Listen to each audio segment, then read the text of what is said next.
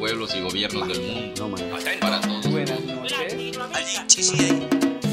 Para todos, todos.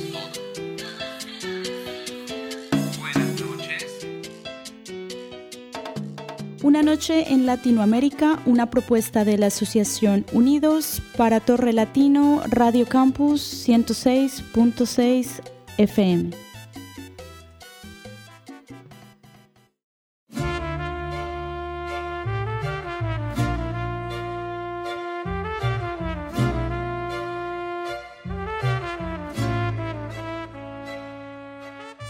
Selon Reporters sans frontières, en 2019, plus de 30% des assassinats de journalistes dans le monde ont été commis au Mexique.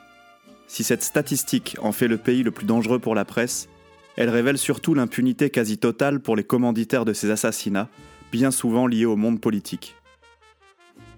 Entre 2006 et 2018, sous les mandats des présidents Felipe Calderón et Enrique Peña Nieto, on dénombre pas moins de 112 cas d'assassinats et de disparition de journalistes le gouvernement de gauche du président Andrés Manuel López Obrador a promis des réformes pour endiguer cette violence quotidienne, la corruption de l'État et protéger la presse dans ce pays classé au 144e rang au classement mondial de la liberté de la presse 2019, publié par RSF. Plus généralement, on constate que le continent américain est le théâtre d'une corruption et d'une violence institutionnelle dont les statistiques font froid dans le dos. Le Mexique, donc, mais aussi la Colombie, le Brésil ou encore le Honduras, se distinguent comme les pays les plus meurtriers pour les professionnels de la presse, surtout quand ces derniers enquêtent sur les violations des droits de l'homme, le crime organisé, la corruption ou encore le narcotrafic. Cuba et le Venezuela sont également dans la ligne de mire concernant la pression exercée sur la presse indépendante. Rappelons qu'aucun des six pays cités n'est officiellement en guerre. Pression, censure, enlèvement, assassinat, les journalistes d'Amérique latine qui couvrent l'actualité via une presse indépendante sont souvent livrés à eux-mêmes.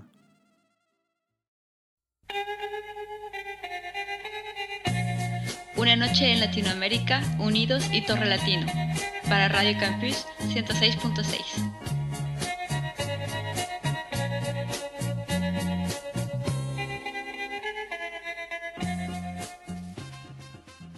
Entre la cité des dieux Teotihuacan, le ballet annuel de millions de papillons monarques ou la cuisine traditionnelle reconnue au patrimoine mondial de l'UNESCO, le Mexique est le sixième pays le plus visité au monde. Grand comme presque quatre fois la France, il compte deux fois plus d'habitants. Il abrite plus de 10% de la biodiversité mondiale et en plus de l'espagnol, 68 langues indigènes sont reconnues comme langue nationale. Mais parmi toutes ces langues, l'une peine à se faire entendre, celle des journalistes. Et c'est tout simplement le douzième journaliste assassiné depuis le début de l'année. Muere asesinado en México el periodista Javier Valdez. Porque ya son seis los periodistas asesinados en México en lo que va de este 2018. Il s'appelle Javier Valdez Caldenas et est né le 14 avril 1967 à Culiacán, une ville du nord-ouest du Mexique. Après des études en sociologie, il commence sa carrière de journaliste sur une chaîne de télévision nationale, puis rejoint à 32 ans La Jornada, un quotidien de référence et relais des problèmes sociaux. Tout en restant reporter, il fonde l'hebdomadaire Rio Doce consacré à la couverture du crime organisé et de la corruption dans l'état de Sinaloa. Un état où sévit notamment le cartel del Chapo, l'un des plus puissants au Mexique. Passionné et engagé, particulièrement contre le narcotrafic, il est en parallèle correspondant de plusieurs médias internationaux, dont l'AFP, et écrivain. En 2011, il est récompensé par le prix international pour la liberté de la presse après avoir publié son livre Narcojournalisme, la presse entre le crime et la dénonciation. Mais lors de la remise de prix, il inverse les rôles et dénonce. He sido periodista estos 21 años y nunca antes lo he sufrido y gozado con tanta intensidad. Je suis journaliste depuis 21 ans et je n'ai jamais souffert auparavant avec une telle intensité et avec autant de danger. À Culiacán, dans l'état de Sinaloa, c'est un danger d'être vivant. Et faire du journalisme, c'est marcher sur une ligne invisible dessinée par les méchants, ceux qui sont dans le narcotrafic et ceux qui sont au gouvernement sur un terrain rempli d'explosifs. C'est ce que la majorité du pays traverse. On doit prendre soin de tout et de tout le monde. Il n'y a ni solution, ni salut, et souvent personne vers qui se tourner. C'est pour cela qu'il est important de compter sur la famille et les amis, les journalistes et les médias, comme la Jornada, un quotidien duquel je suis correspondant, et l'hebdomadaire Rio Doce, que j'ai fondé. Dans mes livres, Miss Narco et Los Moros de los Narcos, je décris la tragédie dans laquelle le Mexique vit. Une tragédie dont nous devrions avoir honte. La jeunesse nous rappellera cela comme un temps de guerre. Elle a son ADN tatoué de balles, de fusils et de sang. C'est une manière de tuer notre lendemain. Nous sommes les assassins de notre propre futur. Est-ce une guerre? Oui, mais pour le contrôle des drogues. Nous, les citoyens, fournissons les morts. Et les gouvernements du Mexique et des États-Unis les arment.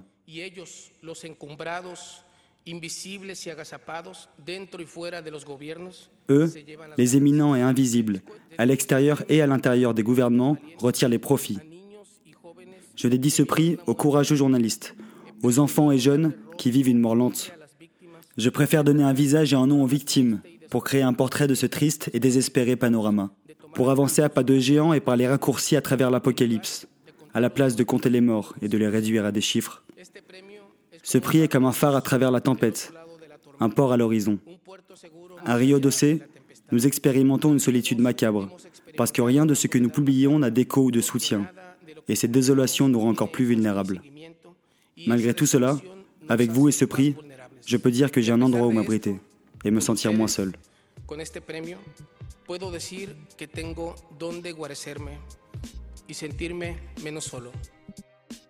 Le 15 mai 2017, à Culiacan, il est dans sa voiture à deux pas de la rue du Rio Doce. Deux hommes l'interceptent, le forcent à sortir au milieu de la rue et à s'agenouiller. Douze balles le font taire. Javier Valdés Caldenas a été tué pour le silence. Javier Valdés Caldenas est mort d'avoir parlé. Le chauffeur des deux hommes a été condamné en février dernier à près de 15 ans de prison. C'est un fait rare dans le pays où le meurtre de journalistes reste malheureusement souvent impuni. Plus de 100 journalistes ont été tués au Mexique depuis 2000. Les journalistes sont bâillonnés par l'autocensure et subissent les violences de problèmes sociétaux profonds. Entre les cartels, qui évoluent rapidement, et l'État, plus lent et miné par la corruption, ils sont pris entre deux feux. Basta ya, crient les survivants. Ça suffit.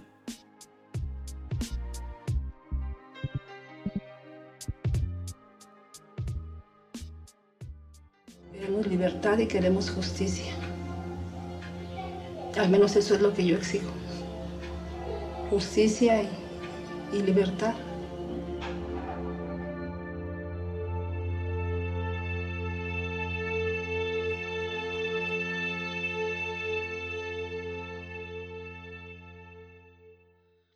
Una noche en Latinoamérica para Torre Latino y Radio Campus Lille et Dijon.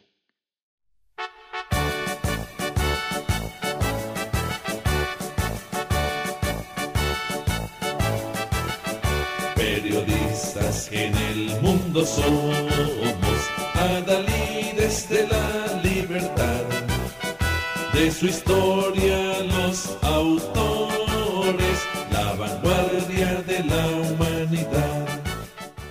alors, où en est la liberté de la presse en Amérique latine en général? Chaque année, Reporters sans frontières fait un classement mondial de la liberté de la presse. Une belle carte aux couleurs qui vont de noir à beige, les pays en noir étant les pires pays niveau liberté de la presse. Et même si l'Amérique latine n'est pas le pire continent, le constat de Reporters sans frontières n'est pas très joli.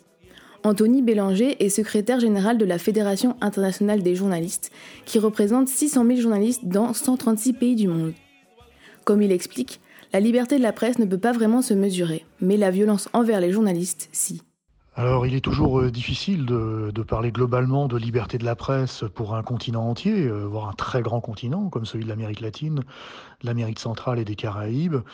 Sa liberté de la presse, ça ne se mesure pas, hein, contrairement à ce qu'on peut penser. Hein. On n'est pas dans une entreprise de, petits poids où on pourrait mesurer les kilos. Euh, en revanche, on se rend compte malheureusement que l'Amérique latine est, est toujours la zone la plus dangereuse du monde pour les journalistes, encore en 2019 puisqu'on enregistre, encore des taux euh, extrêmement hauts. Euh, plus de 18 euh, journalistes ont été tués en 2019 sur le continent sud-américain. Donc voilà, donc l'Amérique latine, si la liberté de la presse, il est très difficile de savoir où elle en est. En revanche, on sait que la violence est toujours présente sur le continent, et notamment elle, a lieu en lien avec toutes les, questions de narcotrafic et de, corruption euh, qui malheureusement gangrène euh, le continent entier. En 2019, 10 journalistes ont été tués au Mexique, 3 en Honduras, 2 au Brésil, 2 à Haïti et 1 en Colombie. Et le pire élève, encore une fois selon Reporters sans frontières, c'est Cuba. Il est 169e sur 180. C'est le seul pays d'Amérique latine qui apparaît en noir sur la carte. Comme l'écrit Reporters sans frontières, autoproclamée république socialiste à parti unique, Cuba reste année après année le pire pays d'Amérique latine en matière de liberté de la presse. Mais selon Anthony Bélanger, le vrai problème c'est qu'on ne sait pas ce qu'il se passe sur l'île. Euh, Cuba, on n'a enregistré aucun, mort euh, récemment. Euh, on, sait juste que la liberté de la presse, c'est quand même compliqué, ça, mais on n'a pas de membres en tant que tel à Cuba, donc pour nous, il est très difficile d'avoir des informations euh, étayées. Donc malheureusement, je n'ai pas beaucoup plus d'informations sur Cuba, à part dire qu'il est très difficile d'avoir des informations sur cette, sur cette petite île. Cependant, les choses tendent quand même à s'améliorer. Même si ce n'est pas gagné, on voit tout de même peu à peu des progrès, comme par exemple l'amélioration de l'accès à Internet sur Cuba.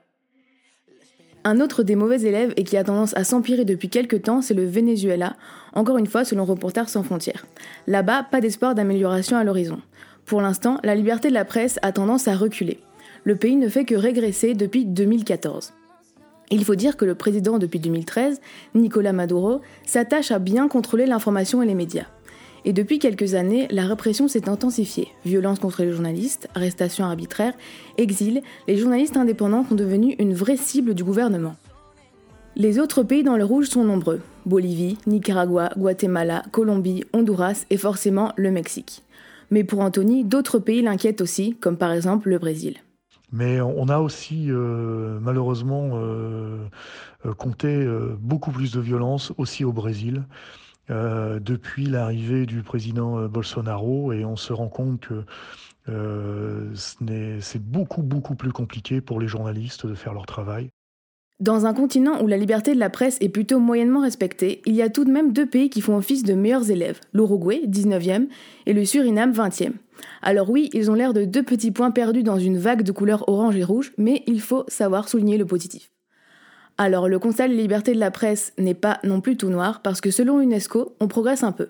19 pays d'Amérique latine et des Caraïbes disposent de lois nationales relatives à la liberté d'information.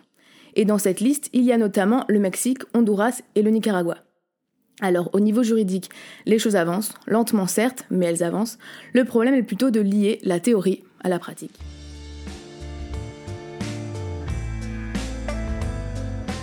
La liberté de la presse est un sujet sensible en Amérique latine, où il reste toujours très difficile d'exercer le métier de journaliste, et pas seulement de manière indépendante. Les grands médias souffrent également de la pression d'État et de la corruption qui ronge les rouages de démocratie parfois naissantes.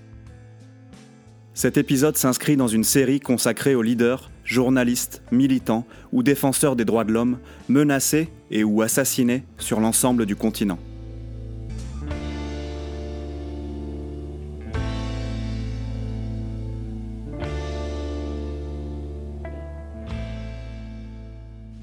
Retrouvez nos épisodes sur les militants écologistes, sur les défenseurs de la cause LGBT, ainsi que sur les leaders sociaux sur notre site internet www.asso-unidos.com, ainsi que sur l'ensemble des plateformes de téléchargement. N'oublions pas que les médias, quels qu'ils soient, sont à eux seuls un pouvoir. Un pouvoir appartenant souvent au peuple, un pouvoir qui dérange. Et comme l'a indiqué Paul Velasquez, un journaliste mexicain victime d'agressions à répétition, lors d'une conférence de presse le 6 février dernier, et dont l'objectif était de s'adresser au président Obrador, Presidente, nos están matando. No lo olvide por favor, nos están matando.